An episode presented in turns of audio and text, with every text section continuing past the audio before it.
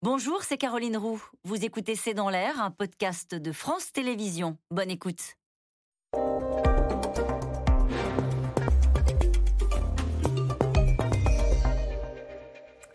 Bonsoir, l'invité de C'est dans l'air ce soir est géographe, journaliste et elle dirige le service Infographie du Monde.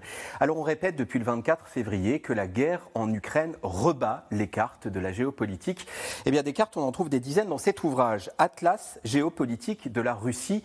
C'est publié par Le Monde aux éditions des Arènes et celle qui a coordonné la préparation de cet ouvrage est avec nous ce soir. Bonsoir Delphine Papin. Bonsoir. Alors on va commencer très loin de la Russie sur le thème qu'est-ce qu'une bonne carte? On va voir à l'image euh, les personnages de la série télévisée Les Simpsons. Vous dites qu'une bonne carte, c'est une carte que peuvent comprendre les enfants Simpsons. Oui, euh, effectivement, c'est un petit peu notre, notre euh, langage en tant que cartographe, où on se dit qu'une bonne carte, c'est une carte qui peut être à la fois euh, comprise par Bart Simpson, c'est-à-dire en un coup d'œil très instinctive, et puis également par Lisa, puisque Lisa a toujours besoin d'en savoir plus, a besoin d'une information plus, plus qualitative, où elle peut aller plus loin, et donc il faut répondre à ces deux personnages en même temps. En même temps, et voilà, c'est ce qu'on ce qu'on aime à se dire entre infographistes. Et je vois qu'on connaît bien la série Simpson au monde, au service infographique. Qu'est-ce que ça apporte de plus, une carte, par rapport à un reportage, par rapport à un article, par rapport à un édito? De plus, je ne sais pas, en tout cas, c'est une autre façon de raconter euh, une histoire. C'est-à-dire que euh, de temps en temps, c'est la photo qui, doit être présente, de temps en temps, c'est le texte. Euh, on a besoin qu'il soit long, on a besoin qu'il soit détaillé, ou on a besoin qu'il soit court et efficace. Et une carte, c'est cette image qui permet en un, un coup d'œil d'expliquer une situation qui est souvent complexe. et qui, pour certaines personnes, permet d'être de, retenue. Cette information, elle est retenue plus efficacement efficacement. Euh, donc, euh, donc cet outil, c'est un outil supplémentaire pour comprendre euh, l'actualité ou pour comprendre le monde. Et ça se transfère facilement sur les réseaux sociaux à l'heure où l'information Exactement, se consomme vrai. vite. Ça a l'apparence de la neutralité une carte. Est-ce que ah. c'est neutre? Ah non, c'est On se dit c'est l'effet incontournable, c'est comme ça et pas autrement. C'est vrai, c'est vrai que c'est un peu le danger euh, de la cartographie, c'est-à-dire que euh, souvent on a une source qui peut être l'ONU, la Banque mondiale, et puis euh, quand on imprime sur un papier qui s'appelle Le Monde, forcément cette carte a valeur de, voilà, de vérité. Or évidemment c'est un choix, c'est un choix, c'est-à-dire qu'on a choisi de traiter par exemple un, jour l'Ukraine plutôt que de, de, traiter le réchauffement climatique au Pakistan, et donc à partir du moment où c'est un choix, c'est pas neutre. Et on peut jouer sur les échelles, on peut jouer sur les couleurs. Bien sûr, bien sûr. C'est-à-dire qu'une carte, par exemple, qui, euh, une carte électorale qui se trouverait euh, à l'échelle euh, des communes, ne donne pas du tout la même impression qu'une carte qui est à l'échelle du canton ou à l'échelle de la région. Alors allons-y dans les cartes. On parle du plus grand pays du monde, s'agissant de la Russie. mais première clé d'explication peut-être à, à la, situation actuelle, c'est un pays qui a des faiblesses démographiques. Oui, c'est une des cartes qu'on a voulu mettre en. on voit le gigantisme dans ce, voilà, euh, c'est effectivement la Russie, euh, quand, euh, quand on y pense, c'est frontalier à la fois des États-Unis par l'Alaska, c'est frontalier de la Chine, et puis c'est aussi frontalier de, l'Europe. Donc donc c'est l'un des pays, c'est le pays le plus vaste du monde. Mais si on regarde sa population, sa population, c'est la France plus l'Allemagne réunis, ce qui en fait pas une, une grande puissance démographique. Surtout à côté d'un pays de plus d'un milliard d'habitants comme la Chine. Exactement. Et et effectivement, vous avez raison de le souligner parce que lorsqu'on regarde les densités, si vous vous trouvez euh, cette population russe, elle est concentrée complètement sur le flanc ouest, donc sur le flanc qui est euh, proche de l'Europe, et euh, les, densités de population, quand on est à la frontière chinoise, les densités sont très fortes d'un côté et très faibles du côté russe. C'est effectivement une manière de regarder qui est un peu différente. Alors vous dites que ce conflit marque un tournant dans la cartographie. Pourquoi cela? Qu'est-ce qu'il a de différent des précédents? Pour vous, cartographe? Alors, pour nous, cartographes au journal Le Monde, c'est vrai que. Euh, alors, nous, on avait euh, beaucoup cartographié, euh, par exemple, le conflit au Yémen ou le conflit syrien, évidemment. Et la manière dont on a accès à l'information, cette information qui peut être une information de satellite, une information via les radars, et aussi et surtout une information via Internet, parce qu'en fait, à la différence des autres conflits, la couverture dans ce pays, elle est, elle est restée. Le, pays est resté connecté, donc on a pu avoir des traces numériques numérique et on ne cartographie pas du tout de la même manière un, pays qui n'est pas connecté et un pays qui est connecté. Voilà, on a beaucoup plus d'informations en temps réel. Beaucoup plus d'informations en temps réel et, surtout une masse d'informations. C'est ça qu'on a sur, sur l'Ukraine. On a à la fois des journalistes qui sont sur le terrain, la proximité, vous êtes, vous êtes en Europe, donc c'est facile d'y avoir accès. Beaucoup d'envoyés Voilà, nous, au Journal Le Monde, on a 4 à 6 personnes qui sont sur le terrain de manière quotidienne. Donc on sait par eux ce qu'il faut peut-être regarder. Et puis on a cette capacité à, regarder aussi par ce qu'on appelle les OSINT, ces, open source, c'est-à-dire ce que les traces numériques en gros, qui nous permettent d'avoir une lecture un peu des fois du ciel, ce que les gens de terrain ne voient pas.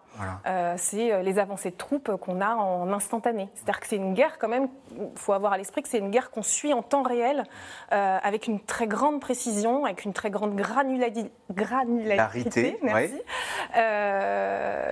et, qu'on n'a pas eu, qu'on n'a jamais eu sur, sur les dix ans du conflit syrien. Alors, exemple de précision et de granularité, on trouve dans cet atlas une carte de Mariupol, oui. des villes martyrs de la guerre en Ukraine, trois mois de siège, trois mois de bombardement, on la voit à l'écran, la carte, vous vouliez vous arrêter sur cette carte en particulier Oui, c'est une carte que je trouve intéressante parce que notre rôle de cartographe, là, pour le coup, euh, était intéressant en, termes d'actualité. Au moment où on cartographie euh, Mariupol, c'est euh, au mois de mai, et, et, on n'a pas, il n'y a pas de journalistes qui sont sur le terrain, ou très peu. On ne peut pas entrer dans la ville. On peut pas entrer dans la ville. et, et côté russe, on, on, explique que les cibles ne sont que des cibles stratégiques, qu'on ne bombarde pas comme ça. Et, et nous, on a la capacité de, faire appel justement à ce qu'on a, à des satellites pour euh, vérifier les, zones endommagées. Et euh, on fait passer, euh, entre guillemets, on fait passer des satellites, on ne les fait pas passer, mais on capte les images satellites avant, pendant et après. Et on s'aperçoit que les quartiers résidentiels sont, sont, touchés, aussi. touchés au même titre que les quartiers qui pourraient être, enfin les zones un peu stratégiques qui pourraient être les zones industrielles. Donc la carte montre que des cibles civiles sont touchées autant que des cibles dites militaires. Voilà et dans un moment où euh, c'est pas ce qui est raconté euh, côté russe. Alors, page 77, on comprend aussi que le, Grand Nord pourrait devenir euh, lieu de tension, parce que la Russie est aussi frontalière, si j'ose dire, de, cette région. On voit bien que les, pays de l'OTAN et de la Russie sont tout proches dans cette région, autour de l'océan glacial arctique, de la mer de Barents et du pôle Nord. Pour l'instant, la Russie maîtrise le passage. Oui, pour l'instant, elle maîtrise le passage. Il est, stratégique. On sait que euh, le réchauffement climatique euh, a, transformé cet espace-là, euh, a permis justement de le rendre accessible à la navigation. Et les Russes le maîtrisent parce qu'ils ont une capacité. D'abord, il y a des droits de douane, de péage, en fait, pour pouvoir passer par cette route. Et puis, il faut avoir des bateaux spécifiques qui permettent, enfin, des brises-glaces tout simplement. Et, et, la Chine, par exemple, il voit une manière d'atteindre de l'Europe beaucoup plus rapidement que lorsqu'elle est obligée de passer par euh, le détroit euh, de Malacca, euh, redescendre soit par Suez, soit par le sud de l'Afrique. En tout cas, on voit bien la proximité géographique avec l'Europe. On comprend aussi en lisant cet atlas qu'au fond, cette guerre nous ramène quelques décennies en, arrière. Il y a un chapitre entier consacré à OTAN contre Russie, avec une comparaison des forces militaires. Je me suis dit d'ailleurs que peut-être que le 24 février, la carte aurait été les armes russes contre les armes ukrainiennes. Et là, c'est ça montre au fond que l'OTAN, d'une certaine. Passer euh, euh, par des cartes. Oui, il y a l'infographie aussi. Voilà, de passer par euh, de l'infographie, parce que des fois, l'image n'est pas forcément territorialisée ou territorialisable. Mm. Et, donc, on, on, trouvait que ce face-à-face, on avait envie de savoir. En fait, il y a beaucoup de. On, se pose des questions, les mêmes questions que les gens se posent. Est-ce que les forces de l'OTAN sont en capacité de lutter contre les forces russes Et, et l'idée, c'est qu'en un coup d'œil, bah, vous pouvez voir si euh, euh, les capacités humaines, euh, les capacités maritimes, voilà. C'était cette idée-là. La réponse à votre question est plutôt oui. Vladimir Poutine dit que les frontières de la Russie ne se terminent nulle part. Est-ce qu'il a raison? Alors, en fait, c'est comme ça qu'on conclut la, qu'on fait la conclusion de, du, de l'introduction. Et, et, je trouvais que c'était important de, rappeler cette phrase parce que dans les discours de Vladimir Poutine, tout est cartographiable. C'est-à-dire que ces discours font appel tellement à la géographie, tellement à, la notion d'empire, la notion d'empire, etc. Et donc, et donc c'était important de, de, de, lui faire dire, parce qu'on est, on est c'est un atlas géopolitique, c'est un atlas où, où, on raconte comment Vladimir Poutine se représente le monde aussi, et, et donc c'était intéressant de le faire, le faire intervenir de cette manière-là. Atlas géopolitique de la Russie, réalisé par l'équipe du Monde et édité aux arènes. Merci beaucoup, Delphine Papin. Dans quelques instants, c'est dans l'air. L'émission a pour titre ce soir L'inflation accélère, Macron sous pression. J'attends vos questions. À tout de suite.